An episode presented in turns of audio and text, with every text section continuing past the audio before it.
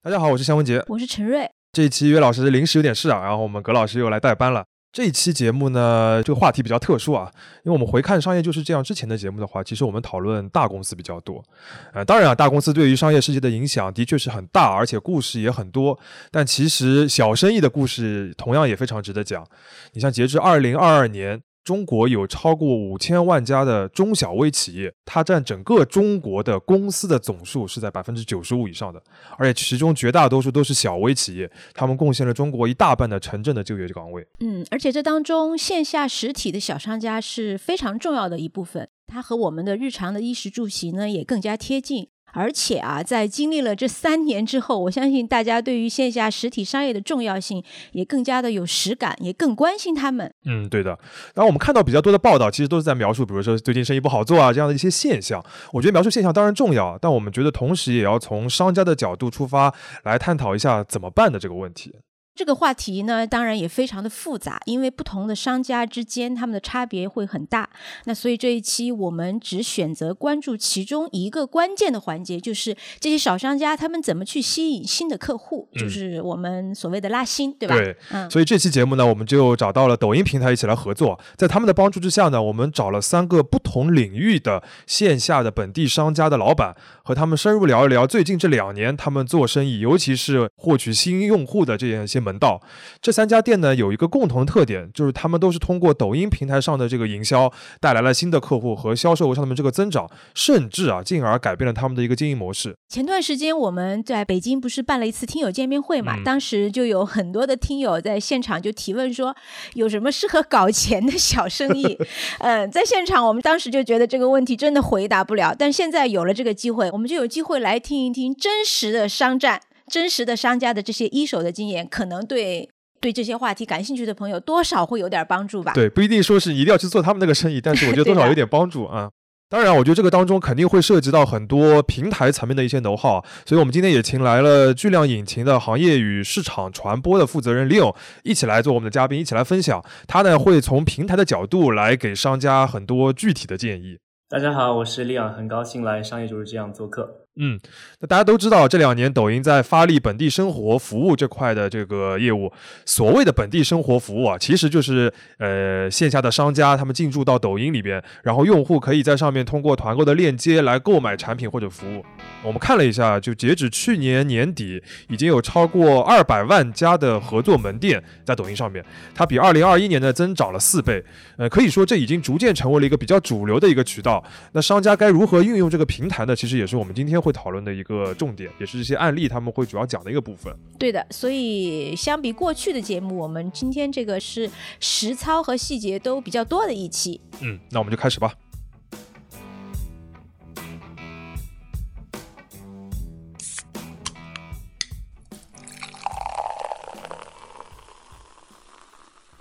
这里是商业就是这样。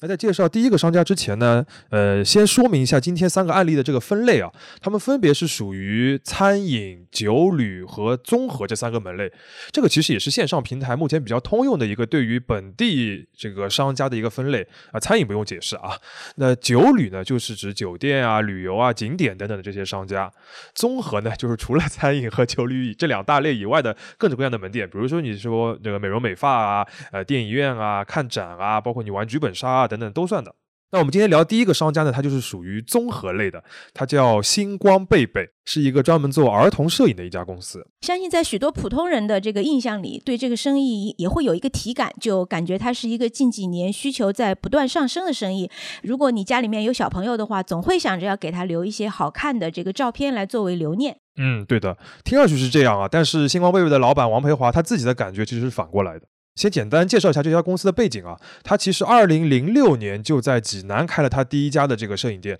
属于是当地最早的儿童摄影的品牌之一。后来它这个生意一直做的不错嘛，然后在济南开了好几家店，选址呢都是在当地最好的一些商场里边，包括像济南的恒隆。哦，应该就是属于那种走高端路线的摄影工作室。啊，对对对。那因为牌子比较小嘛，后来他就逐渐走了这个全国连锁的这样一个道路，那其实就是做一些加盟的连锁嘛。嗯，到了二零一七年、一八年的时候，他这个压力就来了，因为越来越多的新的竞争对手冒出来了，摄影的这个业务门槛啊。它其实不是很高。你想一个摄影师，然后我找到一个棚，其实我就可以开始那个开店，可以开始拍了嘛。而且他们这些新的这个摄影师，他们招客户呢，也可以通过一些线上渠道的方式。那这些新玩家，他的这个经营成本就比在这个高端商场里边开店的这个新方贝贝要低很多了。没错，这些新增的竞争对手呢，他们还不需要在刚才肖文杰提到的那种恒隆，对吧？租金非常昂贵的商场的二三楼里面去租店铺，二三楼都是亲子。是是是，而且这个租金又是非常大的一块支出。王培华就告诉我们，此前他有一家大店，一年的租金可能就会超过两百万，这个租金的支出会占他整个店铺的成本要超过三分之一。一对的，但是呢，过去其实这种高昂的租金还是能够带来收益的，因为商场就是当地最大的一个流量池嘛。对于像星光贝贝这样的公司来说，也是最直接有效的一个获客的方式。但是随着我们刚刚讲的这个竞争加剧，呃，其实它这种优势就逐渐的有点收窄了。那面对这种局面呢，其实王培华他原本的这个计划是我继续走高端路线，就是继续去做那个最金字塔尖的那个生意。他做那种比较单价比较高的那种拍摄的套餐，然后为此呢还准备开很多大店。但是后来啊，二零二零年这个疫情来了之后，这个计划就终止了，甚至可以说是彻底的扭转了。首先呢，他收缩了这个他的业务的规模，济南呢，他只剩下了一家的直营店，而且这家店也降低了这个房租的成本。其次呢，他就是想办法为这家店能够找一些其他的办法来引流。然后就在二零二二年的时候，就有一家专门做线上直播的一个公司找过来了。那这个公司的老板呢，原本是星光贝贝的客户，就是带着他的小孩来拍过照的。呃，就找过来说：“哎，这个王老板，你其实可以试试看做做抖音啊。”啊，这个甲方和乙方的关系已经逆转了。没错。然后在完全不懂的情况下，王培华就尝试在抖音上开了一个店铺的账号，然后做了一次直播。这次直播呢，一共八个小时，最后实现了十四五万元的这个线上的交易额。这个成绩啊，让王培华非常的惊讶，因为他为这部场直播支付的代运营的费用啊，等等的这些投放的费用，就一两万元。那原本根据他做线下促销的这个经验的预期啊，他觉得这个交易额能够到四五万元，呃，其实就能不错了，就是能回本，能够赚一些。但现在十四五万元的话，相当于他这个 ROI，也就是产出投入比在六以上，这个比传统的线下促销的活动的效率要高太多了。过去啊，星光贝贝的主要促销方式可能要做一个月的这个前期的准备，要准备大量的这个人力物力啊，然后很多这个线下投放的物料啊、投广告啊等等的，最后能够实现一百多万的这个销售就已经很不错了。那其实这个对比啊，就特别能说明中小企业在测试新业务的时候，他最关注的两个问题，一个呢就是效率，你一天八小时的直播带来的单量，就相当于过去一个月做活动带来的单量的十分之一。那就说明这个方法的效率呢要高得多。另外一个核心呢就是成本。他们尝试做直播的时候，其实没有做特别的准备，也没有专门的雇人啊，或者做一堆物料什么的。所以哪怕试下来结果不好呢，它的损失也很小。而且反过来说啊，因为传统的线下活动前期人力财力投入都非常的大，反而是要必须成功。这个商家其实在做那一类传统的线下活动的时候，他可能其实各方面的压力还会大一些，因为你开工就没有回头箭了嘛。嗯，对。怎么说呢？就是我没想到的是，一个呃做了十几年线下店铺的老板，对线上如此的可以说是顺滑的接受了这个线上的转型。因为他当时突然讲了一个点，让我想起来大学我在大学的时候学市场营销，市场营销的老师说的一句话，就是当时呃老师问我们说，你们认为呃那么多商家在淮海路开店是为什么？好像也没几个人，是为了什么？是为了做广告。啊，其实当时对我的这个影响是蛮大的，就是说，其实广告的渠道是多种多样的，线下可能也是广告。那现在的商家，很多人已经意识到，线上也是这些线下商家的流量的最重要的一部分。其实你想一想，线下一个店铺，一个很好的门市啊，能在一个店里面同时涌入几个人、十个人、十几个人，是一个非常 了不起的数字。然后你再想一想，一个主播他可能同时可以面对五十个甚至上百个人。所以其实他的想象空间远远超过了一个线下的门店，就是我们刚刚说的可能年租金超过两百万的这样的门店。所以这样的生意几乎是纯增量，这也是为什么他看到这样的机会，即便他没有学过市场营销，没有之前没有没有真的呃做过线上的营销，他也要全力投入抖音。嗯，这个里边他其实最大的一个变化就是刚刚李勇讲的，就是他做了这一次直播之后，他觉得这个可行，就是我们刚刚讲的效率上大大的提升，然后成本上又非常的可控之后，他就马上切换他这个做生意的方式，把抖音作为一个他核心的获客渠道。那接下来他要做的事情就是，他其实花了非常多的精力来研究怎么来把这个抖音的这个店铺，这个线上这个淮海路这个选手了是吧？对，能够运营好或者投放好。我们这次呢，其实也专门的采访了他，然后问他具体怎么来做这个抖音线上的这个营销的。呃，他讲了蛮多的，有很多非常多的细节。我们这边就简单的总结了一下，来讲三个头号吧。那第一个呢，就是如何设计产品，就是在上面你要放什么产品的链接啊。那对于他这家店来说，就是那个拍照的套餐嘛。目前呢，其实他在上面会放大致三类的这个拍照的套餐。第一类呢，就叫引流款，就比如说一百块以内的那种证件照，这个也算刚需嘛，但是是这个流量最大的。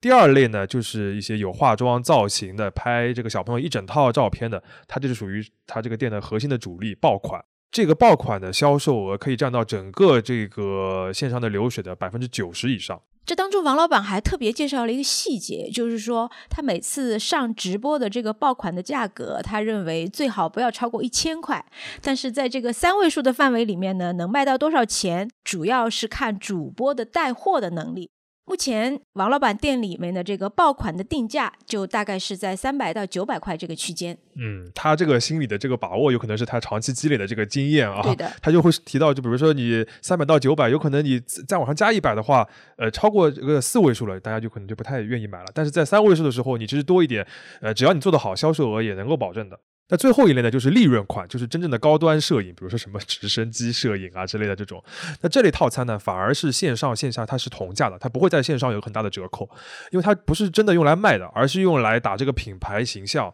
呃，甚至来跟爆款做一个比价的。这里可以再适当的延伸一下啊，我们很早以前有一期节目关于这个奶茶小料，当时在那期节目里面，我们介绍过价格锚点这个概念，其实就是引流款和利润款。这种策略呢，它就相当于是分别确定了一个底价的锚点和一个顶价的锚点。消费者呢，他一比较就能发现爆款确实很有性价比，那么他下单的概率就会更高。刚刚我们聊的这个案例呢，是星光贝贝，其实它主要面对的是这个呃母婴人群，所以呃相对来说客单价相对较低啊。但其实我们在呃抖音的经营上看到有一个很大的另外一块业务，可以也在这儿分享一下，叫做婚纱摄影。啊，其实像这类呃摄影的，它的它的单价呢，可能在五千左右啊，甚至更贵。所以在这类的决策上，往往会更加谨慎。所以这边呢，我们也也提供了一个很好的这个功能，叫做智能接待，也就是用户在看到了被种草了我们很好的一一些样片或者直播的介绍之后，啊，可以真的直接去询问我们的品牌主的账号。那我们也会呃通过这个私信的功能自动回复。就是我们也给这类商家高客单价的商家很难在抖音内直接成交的这些商家呢，提供了这样的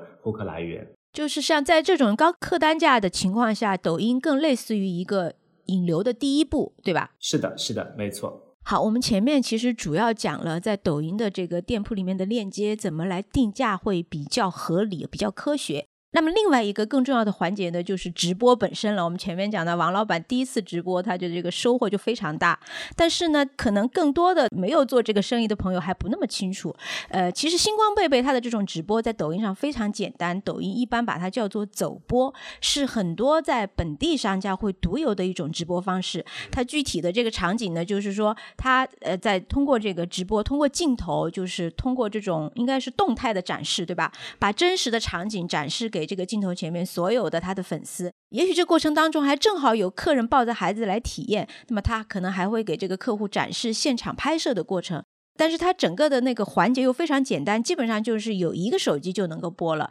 只要这个播的人对产品有了解，准备了一定的这个话术，口条比较顺吧，就是说，那他就可以通过这样的一个方式，把停留和转化做得非常不错了。嗯。像前面提到这个价格部分，其实也是这个直播的主播他会介绍的重点啊。嗯，他可能会经常强调门店价和直播间的这个价格的这个差别，呃，包括下单的这个福利，这个其实也是价格锚点作用，就是你的门店价是一个价格锚点嘛。对。另外，它还有一些 这个话术上的小技巧，就是有一种那种有点自问自答的这种互动性啊。就比如说，对大家知道这个我们这个店是在这个济南哪里哪里吗？或者说是你之前有没有在我们这个店下过单啊之类的？好像是在跟你这个互动，其实是为了宣传他这个店铺或者品牌的一些点。这个自问自答，就是说起来像我们这种节目，好像也是这样设计的自问自答。我们去做直播，是不是有先天的优势？有可能，一定有。其实我们在说到这个怎么做直播的时候呢，我们跟王总聊的时候也发现，他也在这方面挺有悟性的，就是他其实也知道，就是平台的这个流量。呃的这个喜欢的一些内容，其实一直在变的。啊，我们一直说冷启动，冷启动，很多商家冷启动是很困难的，因为很多商家都会去试错，都会用各种方式去试错。用我们的话来说，就是碰运气去试哪个方法能够被自然流量推荐，但这其实是非常难的一件事儿。那他所做的就是他第一天就做好投放了啊，也就是用我们系统跑出来的人群包去触达那些精准的人群。其实，呃，这个能精准到什么程度呢？可以按照地域，因为它的店本身就在济南，所以其实覆盖的范围就就那个城市的范围之内。第二，宝妈人群非常的精准，这个是一个良性的循环，一旦有成交，系统就会给你更多的推荐。给你打上一个更良性的标签，然后不断的就是把这个生意滚动起来。就系统也有奖励机制，对吧？对于这样的商家直播哦，我这边再补充一下，很多商家总会把抖音当做语文题，当做一个创意题，这是非常难的。我相信对大陆商家来说，哎，他要知道怎么拍视频，怎么把这个直播做的非常的与众不同，是非常有门槛的。那其实他就做了一个数学题，他是这样说的：如果用自然流量去播，一天能卖一万块；但如果我去投放一千块，那就能卖两万块。那这个 ROI 自然能够算得很清楚，这对他来说其实是一个算术题。刚才李勇讲的这一个点，就是在一开始就是建这个账号直播的时候，就要使用这个流量投放的工具。这个其实就是王培华王老板讲的第三个能耗。关于这个投放这个部分呢，我们其实还采访了一位嘉宾，叫金楚楚，他很有发言权啊，因为他就是巨量引擎自助业务本地生活行业运营负责人，这个 title 比较长啊。简单而言，他的工作目标就是要帮助这些本地的商家用好前面讲这些抖音上的推广工具。采访他的时候呢，他就给了很多这个具体的建议啊，其中就包括他特别强调了投放时间的一个选择，比如说要注意关注周末前的这样一个抖音流量的一个高峰。呃，为什么我们要去让商家在周末去呃做投广和做生意？呃，我们先从商家视角来看，周末的整体的 GMV 会爆发的会更快一些，因为很多的消费者他其实是会在周末有一个消费的行为嘛，这个就是很明显的，这个是商家视角。另外呢，我们从平台视角也会看到，在周末的时候投广的 ROI 会更高，因为周末刷到视频的时候，它可能会更有转化的动力，这样的话你的 ROI 就会天然的高。所以就是从平台视角和我们这个商家的视角，我们都觉得他应该去呃周末投起来，呃，然后去验证这个周末投广的这个效率的时候，我们当时还去拆分成啊平时也投，只周末投。和平时周末都不投的这三类商家，很明显就是发现那种周末只投的商家，在周末的时候整体爆发系数就会非常高，它的爆发系数会比那些平时都不投的，呃，爆发的要会非常的好。我们听了楚楚的这个建议，可以发现啊，它其实抖音从平台的角度，他们自己为商家总结的这种投放的技巧已经非常的细致了。当然，我们也可以想见啊，这么多的这些能耗，不管是抖音平台总结的，还是我们这个王老板自己总结的，其实都是经过了一些摸索，也花了一些真正的钱钱。才能够买来的一些经验或者教训吧，肯定是有一点残酷，但是我觉得我们很多的传统行业也只能尽快的去学习这些经验教训，才能更好的服务于自己的生意。好，那接下来呢，我们进入第二个店家的案例。呃，它是一家叫水傣人家的餐厅，那开在热门的旅游目的地西双版纳非常著名的那个星光夜市旁边的一条主干道上面啊。听这个名字就知道，它是一家做这个傣味特色美食的一个餐厅。那这家店的这个东家老板呢，是西双版纳的本地人，之前在这个这边开过茶叶店啊、玉石店啊等等的，都是云南名物。常见的产品是云南名物，可还行。他们是在二零一八年开了这家餐厅啊。呃，前面讲到的茶叶店和玉石店，其实后面都关掉了，只有这家那个餐厅一直坚持了下来。这个餐厅呢，它在客源上面有一个很大的改变，是在二零二零年之后。在此之前啊，因为它身处的这个闹市区，其实它主要的这个客源还是版纳本地的客人，呃，所以它的菜品呢价格也相对低一些，人均是不到一百元的。然后它热门的菜式啊也比较分散，就是比较 也不能叫正宗吧，就是当地人会比较喜欢吃的一些这个傣味的菜。但是疫情之后啊，其实大家都知道云南成为了一个非常热门的旅游目的地嘛，所以水胆人家的这个客源就逐渐转向了以游客为主，然后它主卖的菜品呢也变得非常的游客像，叫孔雀宴。和孔雀有关吗？什么叫孔吃孔雀吗？呃，反正看得出来是个孔雀啊，不是真孔雀，要命了！就是一个大的盘子端上来，然后上面用这个植物啊搭了一个孔雀的这个头尾的造型，然后中间呢用叶子就是那个盛了很多的菜，比如说烤鸡啊、烤鱼啊、蔬菜、水果等等的，就一个很大的拼盘，然后你就可以吃到各种的傣味的菜。那它的价格呢也要更高一些，嗯，可以把这个店的人均的消费提到一百元以上了。嗯，我没有吃过这孔雀宴，但是你刚才描述的这个，我的确是在很多社交平台上看到过，看到过这个游客的分享。听上去你前面讲的这种什么各种套餐，的确是非常非常适合去玩的游客一次性做一个团购，对吧？啊，对的，就是很像一个团购的套餐。对对对。嗯，那随着游客的增多呢，水胆人家就在想，我能不能通过一些线上的这个营销的方式，来多吸引一点游客的生意？因为毕竟做的游客嘛，他不可能在就是平时都路过你家店知道你。那这种情况下呢，就当时还在昆明做这个电商生意的小汪就回到老家，他就是家里边的这个年轻人，店二代，对对对，少东家，对少东家，开始就回来，他就开始主管这个餐厅的生意了，从小汪变成汪总了啊。那他就做了两件事情，第一个呢，就是让原本做这个餐厅管理的一个长辈呢，他休息，就是工资还是照发给长辈的，但是呢，就你具体不用管了，他从外面的这个餐饮的管理公司专门聘了一位店长来做日常的这个店里的管理。啊，新陈代谢了要。他主主要的目的其实要提升这个服务的水平嘛，嗯。那第二件事呢，就是他自己亲自呃管线上平台的这个营销的运营，又是老板亲自做抖音。对的，但是和星光妹妹不同啊，他水胆人家他做的不是直播。他主要是做短视频的营销为主。简单而言呢，他就会自己拍摄孔雀宴的这个短视频，专门花钱啊，请一些短视频的博主来拍他们到店的这个就是怎么说呢？试吃啊，对这样的短视频。嗯，这些博主啊，他们在抖音的生态里边就叫做本地达人。当然了，这些短视频上面都会附上水胆人家孔雀院的这个团购的链接。哦，那这一套打法最后测试下来效果怎么样呢？嗯，我们说一下结果吧。它从二零二三年的一月，就是那个旅旅游的旺季开始啊，水胆人家的这个日均的销售额就从此前的不到一万，增长到了两三万左右。然后春节是它的一个巅峰时期，据他说单日的最高的流水是超过过六万元的。而这个店的桌数呢，也就二十八桌，使用面积三百平米不到。嗯，我相信如果对餐饮比较了解的话，就知道这个翻台率。对你算算看，这个翻台率，包括这个这个流水，实际上是非常厉害的。而这些流水里边，百分之七十以上是来自孔雀的团购套餐，而这百分之七十的团购套餐里边，又有百分之七十来自于抖音。哦，那所以就是等于这个谁带人家现在它的流水至少增加了一倍，而增加的这部分流水里面，绝大多数都来自于短视频平台的引流。没错。那么问题就来了，呃，短视频的营销具体又应该怎么做呢？嗯，这个其实这个汪总也介绍了很多啊，但是在这个之前，我觉得有必要先请林勇来就是科普一下我们前面讲到一个关键概念，就是本地达人他具体是怎么回事。大家都知道这些本地商家是很忙的，所以他基本上没有什么时间说，哎，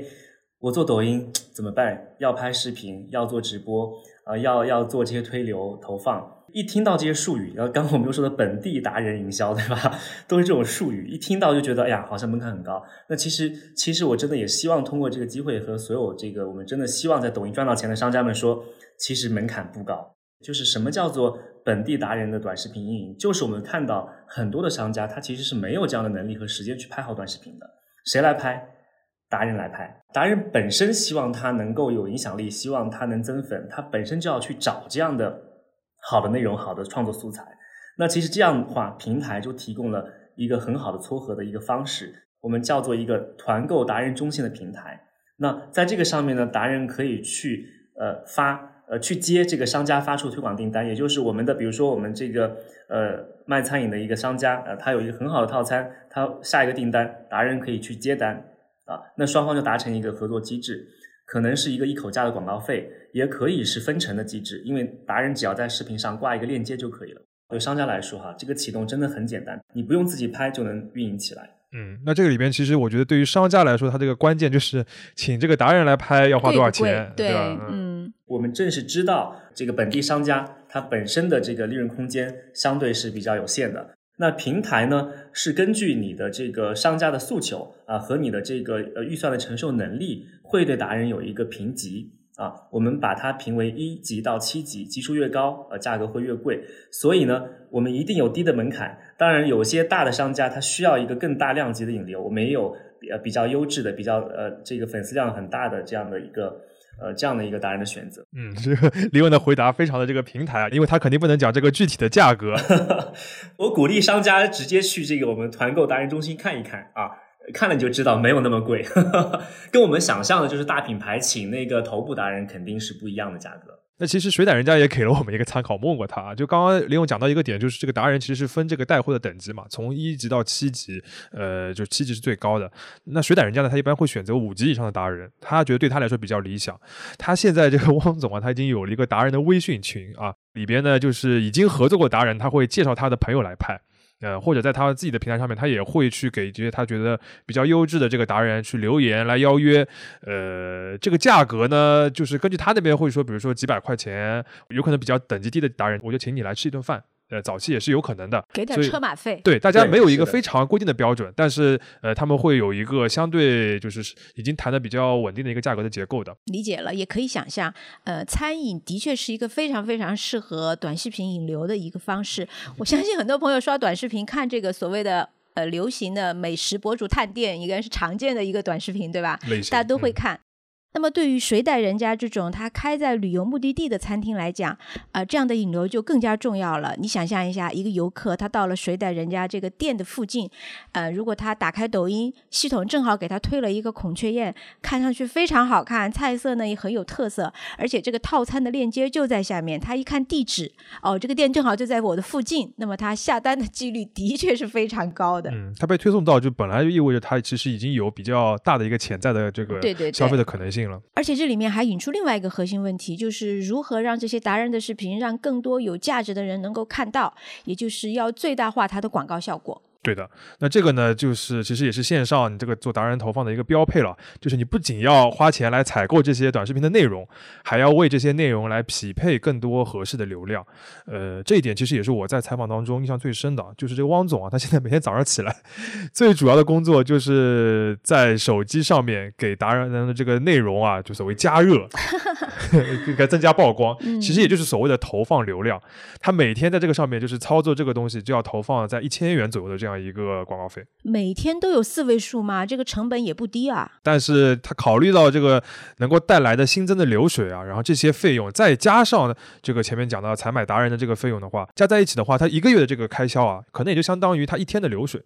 但它带来的客流显然要比一天的这个流水要多很多，所以它整体的这个 ROI，他觉得还是很合算的。啊，就是说一个月的营销差不多等于一天的流水，是这意思吗？差不多。哦，那的确是还是 ROI 说了算吧。对，那这个投流呢，其实也是汪总最主要的一个门道啊。他在采访里边其实也透露了一些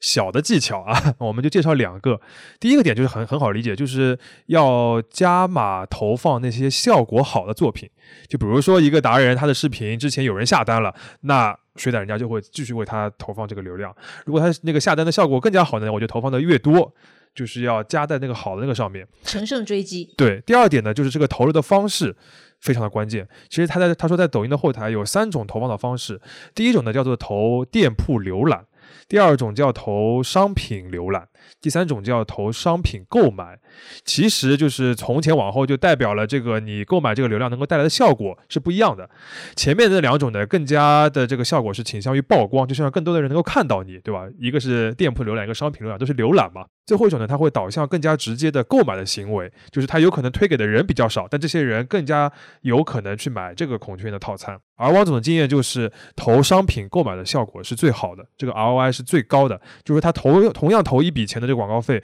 能够带来的实际的团购的销售额是最高的。那关于这一点呢，前面出场过的金楚楚，他也从平台角度给了 非常具体的建议啊。我们在投广的时候有投深和投浅的这个概念。什么叫投浅？什么叫投深？在投广的时候，你需要去选择由浅及深的营销目的，去给一个视频点赞，可以作为你的营销目的；去加粉儿，可以是一个营销目的；浏览你的商品和团购商品，可以是一个目的；成交可以是一个目的。在我们去完成了团购这个经营闭环了之后，我们的投广产品就可以直接去上。团购成交类似这样子的深度的转化目标，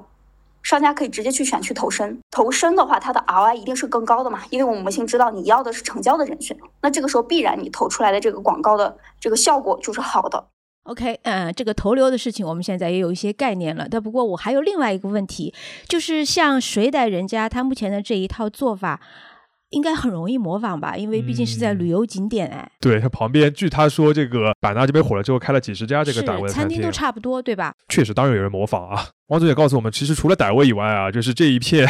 那个其他的一些口味的餐厅，比如像菌子火锅啊什么的，开的更热啊。而且也确实有不少的餐厅模仿他在抖音上面发短视频，呃，甚至就是那个还同样都是孔雀的短视频都有的。实际上，在四五月份的时候啊，他确实遇到过一些挑战，因为他当时他觉得，就是经过这个春节那一段时间这个火爆之后，他这个生意已经比在一个高位比较稳定了，他就相应的减少了一些达人的投放，结果这个生意就被别人比下去了。所以呢，他才觉得就是必须要长期稳定的保持一个比较大的量的来花钱，药不能停。对，呃，不过他也说啊，就是绝其实绝大部分这个餐厅的老板呢，其实做不到像他这样 all in 线上运营的。就像前面林勇提到的一点，就是这个线下餐厅的这些老板是非常忙的，很多人主要的精力还是在顾。这个餐厅的这个前店在管理，他们不会在线上投放这件事情上面投入这么多精力，像那个就是汪总一样，每天早上上班那样的去投，那他获得效果呢，可能也就会打折扣了。对，这个也是我对这个案例印象最深的一点。你前面讲到的时候，他每天早上起来第一件事情就很像一个资深的股民，对，这其实是一个生意的运营者对他自己的这个资源的分配的方式。可以想象一下啊，一个自家人开的餐厅，假如你回来帮忙，很多老板的做法其实都是自己去亲力亲为的管具体的。生意，因为非常直观，觉得我自己这样可以省下人工。对，但是这个汪总就不一样，汪总是反过来的，他其实是花钱来做店长，来做具体的运营。相反，他把他自己解放出来，把这个精力放在线上的运营上。顺便提一句啊，他现在这个水胆人家为了拍短视频啊，还每个月花几千块钱聘请了一位兼职的摄影师，就是他自己店铺里面自己也开始生产内容了，就比单单纯的这个买达人更进一步了。而且这个摄影师的本职工作是什么呢？就是在这条街上面做旅拍，就是那种穿着民族服饰在西双版纳拍照那个。而如果你这两年去过星光夜市的话，就会知道这个生意有多蓬勃发展。而且这个生意本身，其实在短视频上面也能经常刷到。哦。我没去过，但是我的确看过很多这样的短视频。嗯啊，那么还有另外一个细节，其实就是关于这个线上的具体的运营。呃，比如说这个水胆人家，他现在他这个孔雀宴的套餐也会有了变化，因为原本这个套餐里的配菜是有一个本地的汤，但是后来呢，他发现抖音上百分之九十的人都会买一个饮料的套餐，饮料套餐是他后面才增加的选项，因为有百分之九十的人都会选择后面这个新增的饮料套餐。汪总就后面就把这个饮料变成了套餐的标配。嗯，也就是说，他线上的这个新的获客方式，也是他一个市场调研的一个方式，然后反过来开始改变他线下做生意的一些细节了。接下来呢，我们就来聊聊第三个案例啊，就是这个酒旅这个框架下面一个比较小众的。旅游体验的生意叫滑翔伞，具体而言呢，它是一家开在长沙近郊的叫黑迷峰国家森林公园里边的一个滑翔伞基地。这个基地呢是二零一七年创立的，它的这个创业故事啊，可能是我们最常听到那种就是把爱好变成事业的那种故事。这个老板朱小勇呢，他本人是一个比较资深的户外爱好者，之前是做户外组团的，就带队去徒步、登山、滑雪。然后在一四一五年的时候吧，他就去爬一座山叫武功山，登顶的时候呢，就刚好看到有一个滑翔伞的爱好者从山顶飞了出去，嗯，激情一下被点燃。对的，所以他很快自己就去学了滑翔伞。然后在学习的过程当中，他就了解到这门运动看起来很刺激，但其实呢，因为这个长期的发展，比绝大多数的人想象的要安全。然后他。觉得嗯，好像可以做成一个生意嘛，所以在二零一七年的时候，他就开了这样一个滑翔伞的基地。黑迷峰啊，它是长沙近郊最高的一个山峰，它海拔在五百米多一点。那从长沙市区过去呢，也比较方便，而且本身是一个四 A 级的国家的森林公园嘛，所以各方面的条件都比较适合，他就选在这个地方。当然啊，你可想而知，这这么一个小众的项目，呃，一开始起来肯定是很困难的。最大的难点呢，就是它没有一个可供参考的一个这个审批的先例，所以它前期其实花了很多的时间去做和各个机构的一些磨合，尤其是安全的方面，肯定是重中之重嘛。那这个我们不具体展开了。总之就是到了二零一八年的时候，呃，这个基地在合规方面就比较完善了，算是国内比较领先的一个滑翔伞的基地。但是在这个阶段啊，他们的获客手段还是比较单一的，主要就是靠微信，然后通过微信公号，呃，拉回微信群来发布一些信息，或者呢，就是直接靠老客人来推荐新客。嗯，我记得你前面提到这个老板，他原来就是做户外团队游的，那他应该其实还相对来说啊，有一个天然的客户的池子吧？因为在户外爱好者这个群体里面，呃，我相信愿意尝试滑翔伞的人，就是想飞的人，应该不少的。对的，他很多早期的客户其实就来源于这边啊。呃，当然啊，同样这个新生意还是会遇到一个普遍的问题，就是模仿者。而滑翔伞这门生意最大的这个这个模仿者或者竞争对手呢，就是很多从自己公司里面出来的教练啊，又是经典的剧情。对的。因为其实你仔细想想看啊，教练就是滑翔伞这个生意的一个核心要素。首先，它是最稀缺的资源，同时呢，你教练的水平和规模也决定了你这个基地的营业额的上限。这个很好理解啊，因为我们大家都知道，一个教练他一天能带的客人总归是有限的，因为一天的时间就是有限的。对，他有个产能的上限啊。对，对于教练来说呢，其实装备啊、场地合规都有前人来给你趟路了嘛，那自己又握有自己这个核心资产，呃，就是这个教练的资质和能力，所以他就可以自己做了。啊，但是我觉得这个剧情总归是这样发展的啊，看上去简单，实际上挑战。尤其是我们前面讲到这个生意，它是一门对安全和合规非常非常重要的生意，但是这个里面有很多的隐形成本会涉及到。举个最简单的例子吧，比如说黑蜜蜂，它现在就聘了一个国家级的滑翔伞教练。作为基地的整个的总的教练，相当于是教练的教练了。这个人呢会负责日常的培训和考核，但是呢，有这种资质的教练在全国目前还不到一百个。嗯，这个是生意本身的这个能耗的部分啊。那接下来就关于获客的部分。其实我们也很容易想到，像滑翔飞行这种体验也很适合短视频，对不对？对对 对。早在二零一八年的时候呢，其实那个黑蜜蜂这个基地，他们就开始拍一些这个现场的视频，比如说游客起飞，然后再配个音乐，对吧？呃，就发在抖音上面。当时呢也没有什么具体的运营的经验，但是这类视频因为天然就很吸引人嘛，所以流量还是挺好的。然后，呃，黑蜜蜂的这个老板他就会要求每个员工、每个教练都要拍，大家一起来这个发这个短视频，来增加这个基地的曝光量。比如说员工里面有一个叫太阳哥哥的，他这个账号就逐渐有了比较大的粉丝基础，随便发个短视频都有好几千的这个自然的流量啊，在当时属于非常好的成绩了。然后他们就后来发现，这个短视频火了之后啊，他们这后台就会有很多人来询问，就是怎么来买啊什么的，就感觉他们是一个很好的获客方式了啊。他就意识到，不单单是用来做广告的，其实可以直接在抖音上面能够成交来获客的。他就想要请专门的人来做这个线上的运营，所以他就开始和抖音的官方有了一些正式的对接。目前的一个情况呢，就是他抖音的这个客流量能够占他整个获客的大概百分之五十左右。这里边的经验啊，其实和前面讲到两个商家有一些是比较类似的，比如说他们也会成批的找达人来拍短视频，就跟睡袋人家一样。他们那种成批就是租一辆大巴车，对吧？一个周末就拉来很多这个达人。还有呢，他们自己也会做直播，就像星光贝贝一样。还有呢，就是他们也会像前面两家一样去投放这个流量。这个当中也有些他自己适合自己这个这个类别的一一些门道，比如说他们会在不同的时间段投不同的人群。比如说在这工作日的时候呢，或者是日常的这个平时的时候啊，他就投放长沙本地的一些旅游爱好者的这个客群。然后在旅游的旺季的时候呢，就投一些重点的这个游客来源地城市的用户，比如说广州的、广东的一些地方，甚至呢，他也可以投一些专门的，就是来长沙旅游的外地游客的人群，就已经人来的，就这样专门在不同的时间点投不同的人群，这是他的一个技巧。差不多在二零二一年的时候，它的月均的投放的费用啊，就在一万元左右。对比一下，刚才我们提到这个谁带人家，他在高峰期的投流的费用大概是一个月三万，对吧？对对，一天一千左右嘛。对对对，王王王总说的。不过你可以发现啊，其实相比于星光贝贝和水胆人家，这个黑蜜蜂滑翔伞基地，它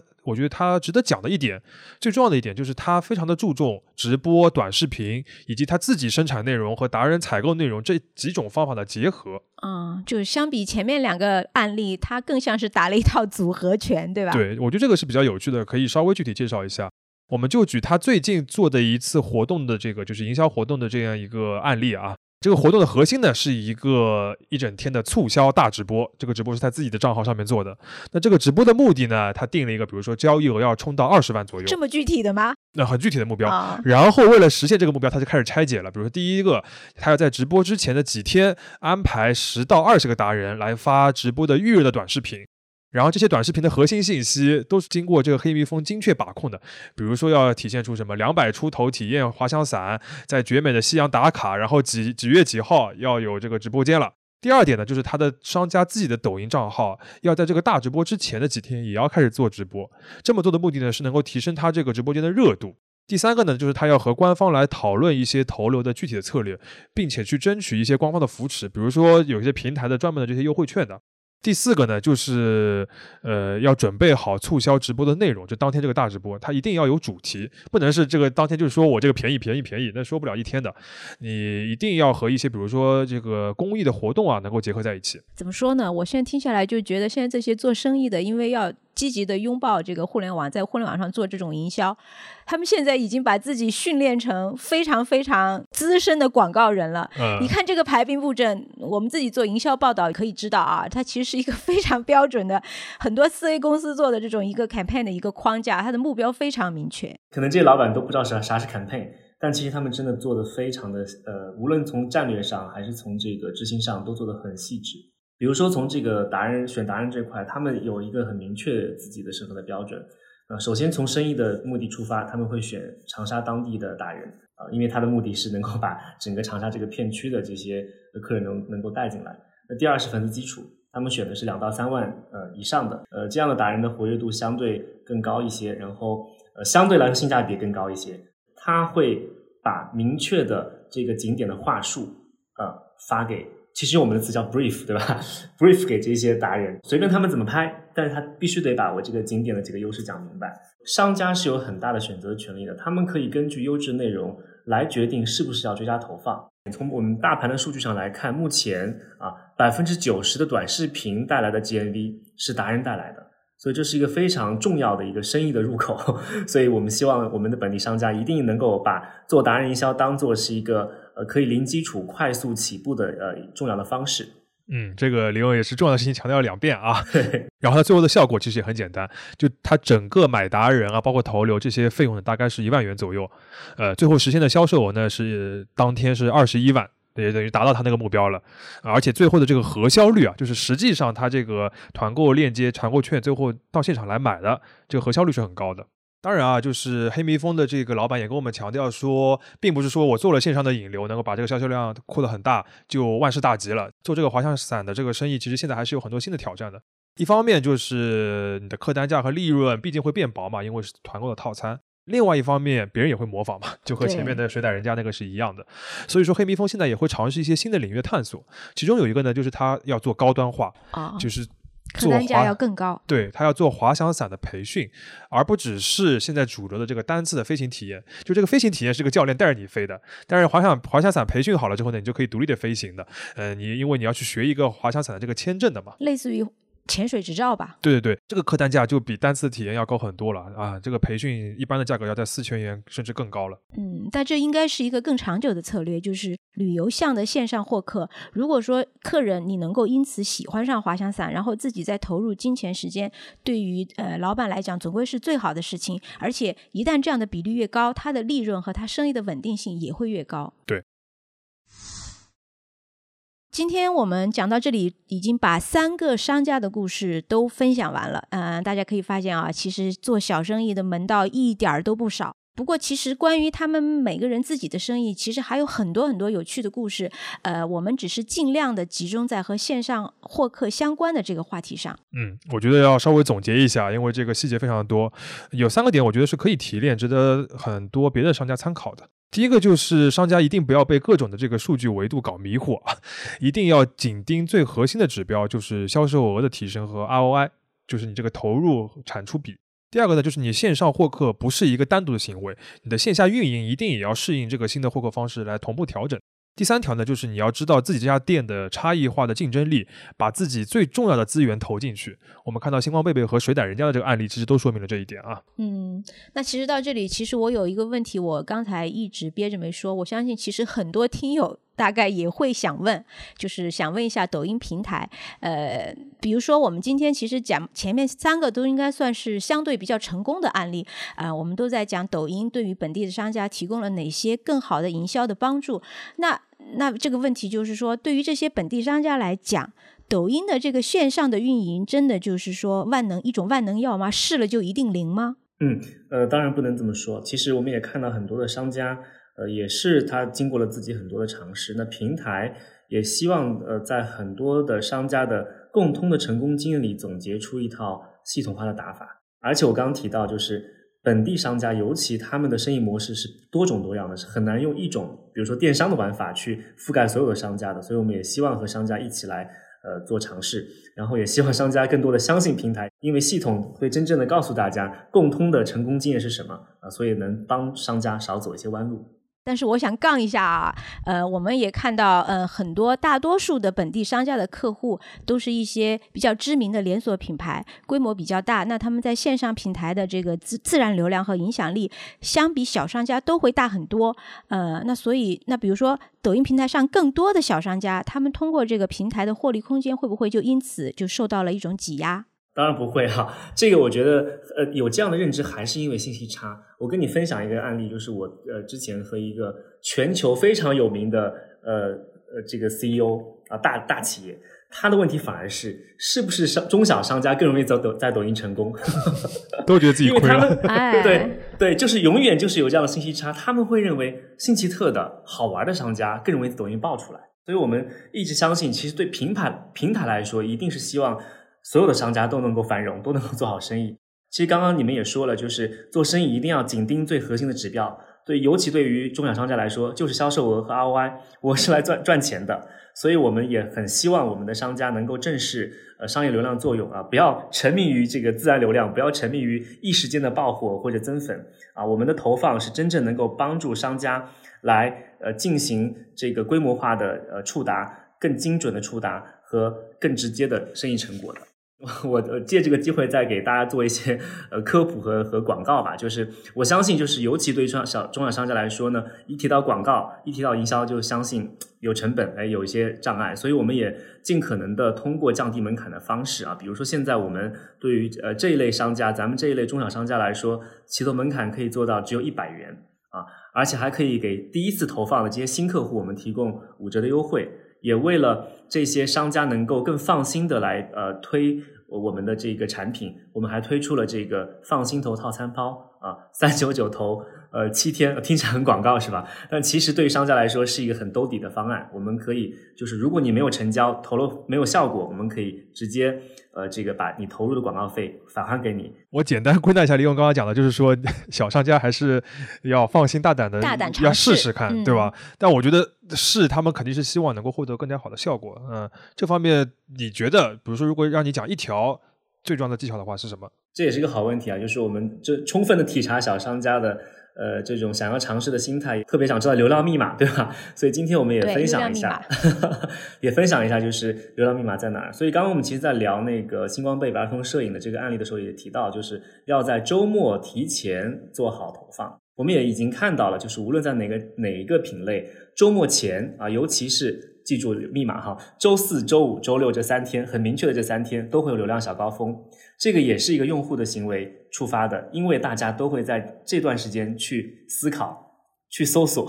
对吧？周末要干嘛？周末要干什么？这个期间产生的这个 GMV 啊，销呃销售额会比其他日期高出百分之三十。呃，我们有了这个趋势之后，也推出了相应的这个投放的激励的政策啊，也是希望我们的商家在周四周五周六这三天叠加投放，所以整体的 GMV 增长会更加的加倍的明显。而且这呃，这目前我们看到的这个增幅是两倍还有余啊。目前我们看到的大盘数据是这样的。那现在我们正在推出这个大家号召这个我们的商家周末提前投广告的这样活动啊。我们有一个口号是周四五六广告投，周末生意抬起头，呃，挺顺口的。嗯，这个其实你要说吧，也是个非常符合直觉的一个概念，因为大大多数的本地的消费都是发生在周末的吧，尤其是本地生活这个领域，对吧？嗯，但我觉得里面要更加提的就是刚刚李勇讲的一个点，就是说他觉得投放了之后会扩大这样一个自然的这样一个规律的这个效果。说的直白点，刚刚李勇讲的就是从平台的角度，肯定是你们也是希望商家来投你们的这个广告，对吧？在这个平台上面能够投放花钱，但是从你们角度，肯定也希望这个。商家花这个钱能够实惠一点，或者能够产生一定的这个效果，不然的话，人家也不会持续的来投。嗯，所以我能够理解你们从平台的角度，也是尽量的希望能够交给他们一点相对比较就是现在可行的一些具体的操作方案。但是我真的觉得现在的这个互联网时代，对于这些小商家的要求真的好高啊！我前面听了这三这三个，我觉得你要真的要让他们有非常好的这个流量的意识、营销的意识，甚至是对网络要非常熟悉，因为其实有的很多小商家。有可能并不是像我们年轻一代这种互联网原住民这样，就是对网络这么这么的了解，对抖音、对社交媒体这么这么的了解。我很想再补一个问题啊，就比如说，呃，像六，你们再去做，就有没有就是有有一些就是商家的基础的教育？否则你你能要求每一个商家都是网络达人吗？挺难的吧？其实这个问题很好，我们所有的这个入口啊，商家都可以从我们的呃，比如说搜索我们巨量引擎小助手，我们的官方抖音号，呃，搜索我们的巨量学，我们官方的这个呃教育的平台，其实所有的这些内容都是免费的。我们非常欢迎商家来这些平台看一看、学一学，其实很简单。我觉得是这样，就是任何事情都是从零开始的嘛。就是我也刚刚提过，就是如果你要自己摸索，对吧？呃，肯定是一个非常漫长的过程。但是如果跟着平台一起，呃，去通过系统跑出来的这个成功的经验，就会最快。那讲到这个，我还有一个想要挑战一下，就是今天我们听了这么多案例的话，都可以听得出来，呃，对于这些本地商家来说，现在在抖音上面做投放，呃，其实还是有一个红利的，它能够实现更加好的一个转化。随着越来越多的商家发现这个价值的话，我相信这个竞争也会变得激烈，对吧？那到时候商家该怎么办？所以我觉得最后我再抛一个点，就是也也请商家关注一下搜索价值。这听起来又是一个很专业的，我们之前都是大客户才会做搜索引擎优化，但其实我们现在看到了，就对本地生活业务搜索已经贡献了整体 GMV 的百分之五十，有很大的生意，一半的生意是通过搜索看后搜来进行这个转化来购买的。所以我们就一直在强调，就是说，如果你搜索不再优化的话，你前面种草等于又浪费了。我们也不是希望把给商家增加更多的压力啊，而是希望真的原原本本的这个把这个我们所有的干货给给抛出来。我们认为最重要的还是要把内容基建做好啊，把内容和搜索的关键词匹配好，大家被种草了，呃，搜得到，能够搜到你在哪儿，你关键的商品信息是什么。今天我也提到了很多词，很多次生态的繁荣，就是我们真的是希望商家的生意能够做好。能希望我们虽然一直在强调线上化，就是其实我们并不是要通过互联网去改造我们本地商家，而是希望本地商家依然能够用他现在的经营资料做好他的生意，获得更多的客流。我们也看到，即便他不在抖音直接产生购买行为啊，我们也能够看到很多用户说：“哎，我是抖音刷来，我过来你这儿的啊。”我们称为外溢现象、外溢价值。我们也会认为这是抖音带来的价值啊，利用非常实际的这个建议啊。那今天我们三个店铺的案例听下来，除了这些具体的这个技巧以外，我自己感触最深的就是，呃，生意本身可能没有不变的规律，嗯，平台的这个工具在变啊，用户也在变，然后具体到这个抖音里边，商家对于达人啊，对于直播的这个价值的认知都会变，甚至竞争对手也会变化。虽然刚刚这句话听上去有点废话，但不得不说。不断的适应，寻找自己适合的方式，这个既是小商家在抖音上面的一个获客之道，也有可能是他们在当下继续生存下去的一个办法。商业就是这样。